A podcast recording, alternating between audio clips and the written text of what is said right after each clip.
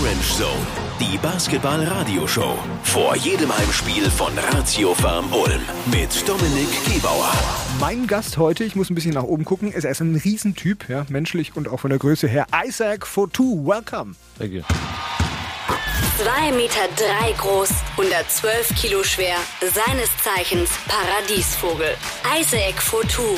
Aber nicht nur die langen Wuschelhaare und die vielen Tattoos sorgen dafür, dass man den Neuseeländer nicht mehr vergisst. Auch auf dem Parkett spielt er mit viel Energie und steuert im Schnitt 7,4 Punkte bei.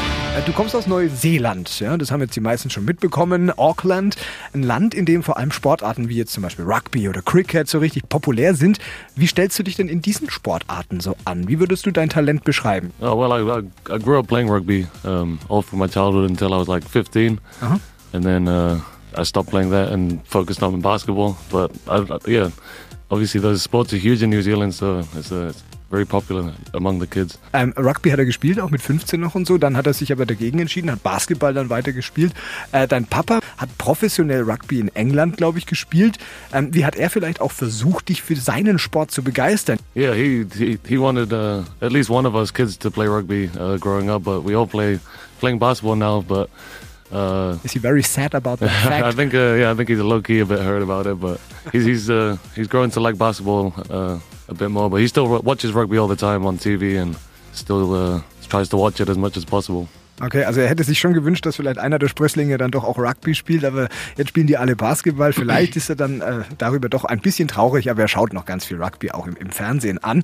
Ähm, wie kam es, dass du den Basketball letztlich für dich entdeckt hast und vielleicht auch vorgezogen hast? I think I just uh, I was taller than a lot of people in uh, in primary school, and then one of my friends suggested playing basketball, and as soon as I played, I think uh, I, I enjoyed it very much and continued to get better and worked hard, and uh, yeah, and now I'm playing basketball professionally. Die körperlichen Voraussetzungen haben den Weg geebnet, sage ich mal. Also er war halt einfach schon deutlich größer als die anderen, zum Beispiel schon in der Schule.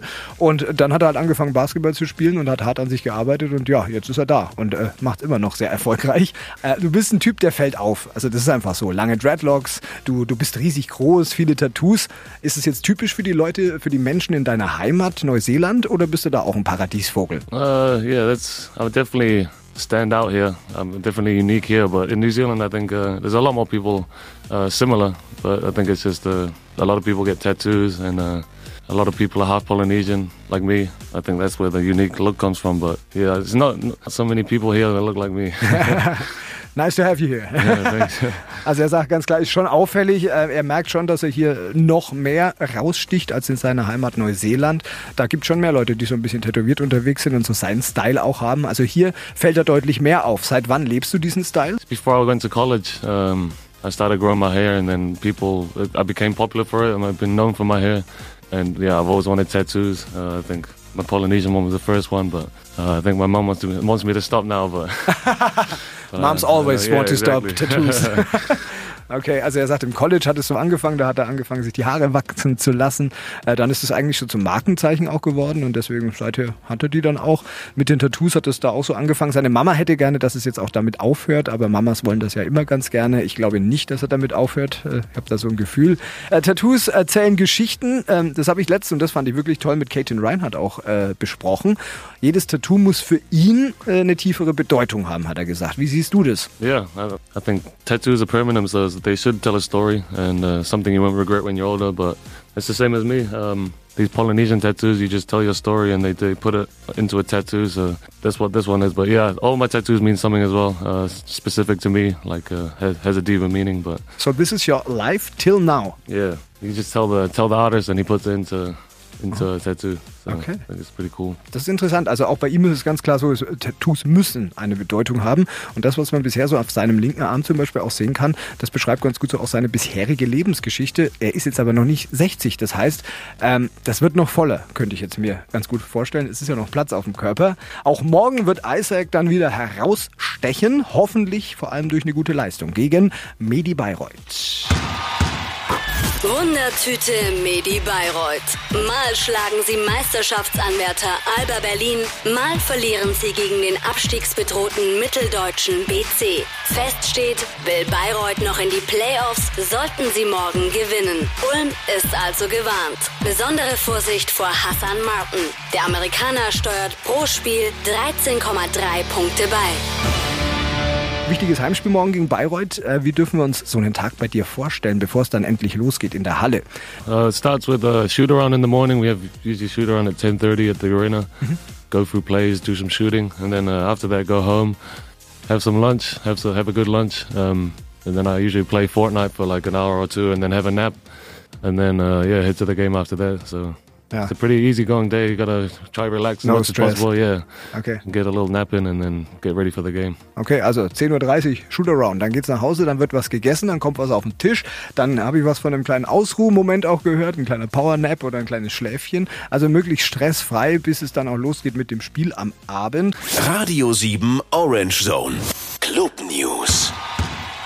Mama ist die Beste. Und deshalb schenkt Ratiofarm Ulm zusammen mit Ermann, der besten Mama der Welt, Kurzzeit-Tickets, eine Arena-Führung mit Blick in die Spielerkabine und ein Meet and Greet mit den Profis.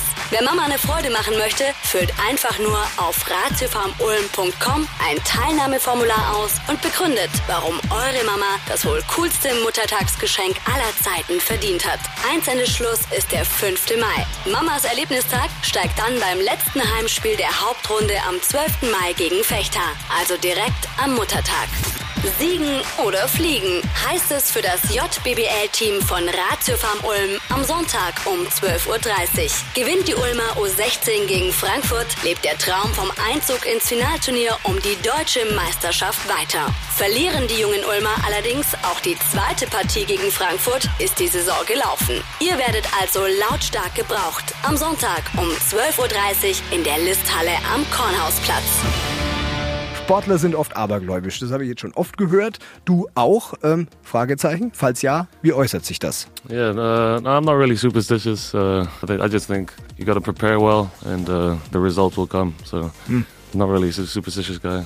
Okay, also er glaubt eher an die harte Arbeit. Also äh, wenig Aberglaube, sondern einfach gut vorbereiten auf die Spiele und der Rest kommt dann von selbst. Zum Abschluss dann einfach die Frage nach deinen Zielen mit dem Team. Wie weit könnt ihr diese Saison kommen? I think obviously we want to make the playoffs. Uh, this these last games we're gonna have try win as much as possible. But I think like we like we saw quite a lot of times in the season, we, we can play with the best teams in the in the league. We just sometimes don't play for full 40 minutes. But I think we just want to make a push and push in the playoffs and go as far as we can. So and I think that's uh, achievable. Also, er freut sich auf die Playoffs ganz klar. Er sagt auch, über die Saison hinweg hat man immer wieder gesehen, man kann mit den, mit den besten Teams gut mithalten. Ja? Es wäre cool, wenn man es dann auch mal über die 40 Minuten noch öfter vielleicht konstant hinkriegt. Das ist so vielleicht der einzige Makel. Ansonsten aber freut er sich auf die Playoffs und die möglichst erfolgreich, dass man es kann, hat man schon bewiesen und gesehen. Bei deinem letzten Besuch, da hattest du mir am Ende versprochen, das habe ich mir gemerkt, dass wenn ihr einen Titel holt, du dir deine ewig langen Haare abschneidest. Frage nur, gilt dieser Deal auch weiterhin? ja, okay. Okay. Gut, dann haben wir das äh, Versprechen abermals neu abgeholt. Also ich wünsche mir jetzt wirklich einen Titel und dir eine schnelle Glatze, weil dann hat alles funktioniert für Ratio Farm Ulm. Viel Erfolg und Gesundheit für die Zukunft. Isaac for two. Thank you very much. Vor jedem Heimspiel von Ratio Farm Ulm. Orange Zone. Die Basketball-Radioshow auf Radio 7 mit Dominik Gebauer.